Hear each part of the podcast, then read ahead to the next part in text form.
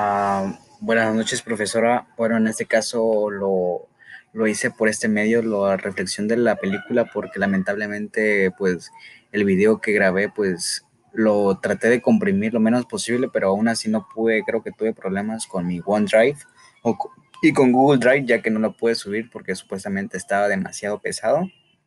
Así que, pues, si necesito una evidencia de que sí grabé el video, pues ya me, me dice, en este caso, pues le haré la reflexión por aquí. Y pues bueno, la reflexión de, de, la película que hice se llama Hasta el último hombre. Eh, y la verdad es una película que me encantó desde que la vi porque se basa en la historia, pues se concentra pues en la guerra, en la, no en la guerra mundial, sino en una guerra entre Estados Unidos y Japón.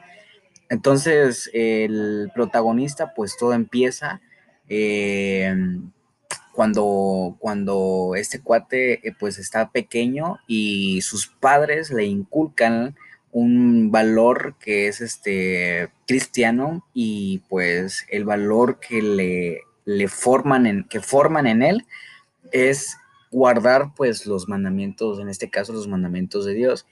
Y pues él va creciendo y necesita ser, este, como está en la guerra, necesita ser entrenado para posteriormente ir a la guerra y pues se concentran o se centran en, una, en un campo de, entrenamiento para posteriormente lanzarse, lanzarlos a la guerra. Y pues este, lo, lo, lo, la parte central del, de esto es de que cuando él se va a la zona militar y lo entrenan, él como tenía el valor de no, este, no tocar un, de, de no matar a nadie, porque su el mandamiento que guardaba, pues es los mandamientos que es no matarás, no robarás, etcétera. Entonces, en este caso, el, el matar a personas se le hacía a él algo que rompía con su código de ética. Entonces, el no matarás este, estaba en su corazón y pues no, no recibió un arma porque él no quería asesinar a alguien a pesar de que hubo reflectores en, ese momento de personas que, que, le dijeron que se saliera porque era, era una guerra y pues una guerra lógicamente tiene que haber muertes, pero él, él, tenía ese código. Finalmente pues logran darle ese permiso de, de, tener este, un arma y pues posteriormente se va a la guerra. Pero antes de todo eso, bueno, en el transcurso de ese momento hubieron reflectores, hubieron, ahora sí que las personas de su alrededor empezaron a humillarlo, empezaron a criticarlo, a verlo como una persona débil, eh, pensando que no lograría hacer nada en la guerra.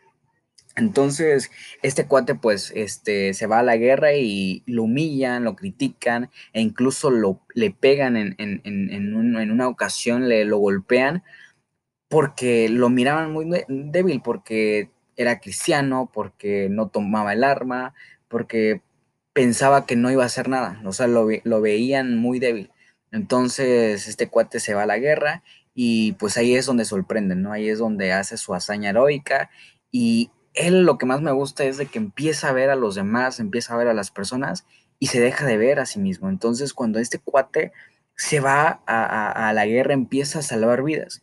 Y, esas personas que lo criticaron, esas personas que le, lo, lo golpearon, lo humillaron, no, no, no siento él un resentimiento hacia esas personas, sino su base fundamental de él, pues es este, su base fundamental es el perdón, es el, ahora sí que el, amor más que nada, ¿no? Entonces, él daba amor, ahora el salvar vidas era una gran muestra de amor hacia esas personas. Entonces, me, encanta esa, esa, escena donde él, a pesar de que ya había terminado la primera parte de la guerra, y él no le importaba su físico, no veía su físico, sus lastimadas, sus heridas, sino él iba por, por salvar. Entonces decía, Señor, salvemos uno más, Señor, salvemos uno más, salvemos uno más, salvemos uno más.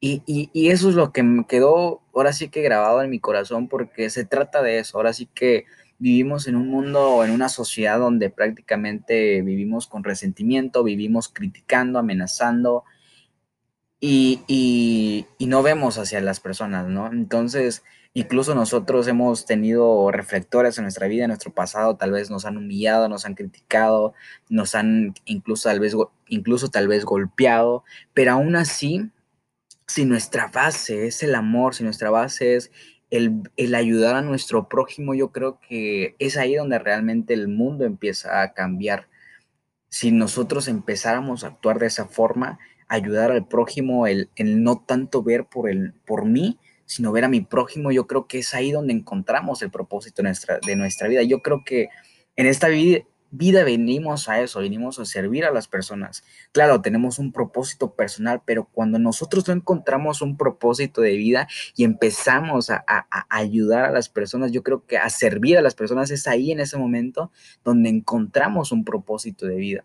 Entonces, esa parte de, de ayudar a las personas, de servir a las personas, es ahí donde, donde encontramos un verdadero propósito. Yo siempre he dicho que cuando el amor es nuestra respuesta, jamás va a importar cuál es la pregunta. Entonces, esta es mi reflexión. Esta es este, pues, la película que, que vi y pues que la real, verdaderamente me encantó. Si no la ha visto, profesora, yo le invito a verla. Y pues bueno, espero que no haya un problema con este audio. Era la reflexión y si necesita la evidencia del video, pues se lo puedo mandar por, por, WhatsApp si, si es que me comenta este, este, en este caso, ¿no? Y pues bueno, buenas noches y bendiciones. Gracias.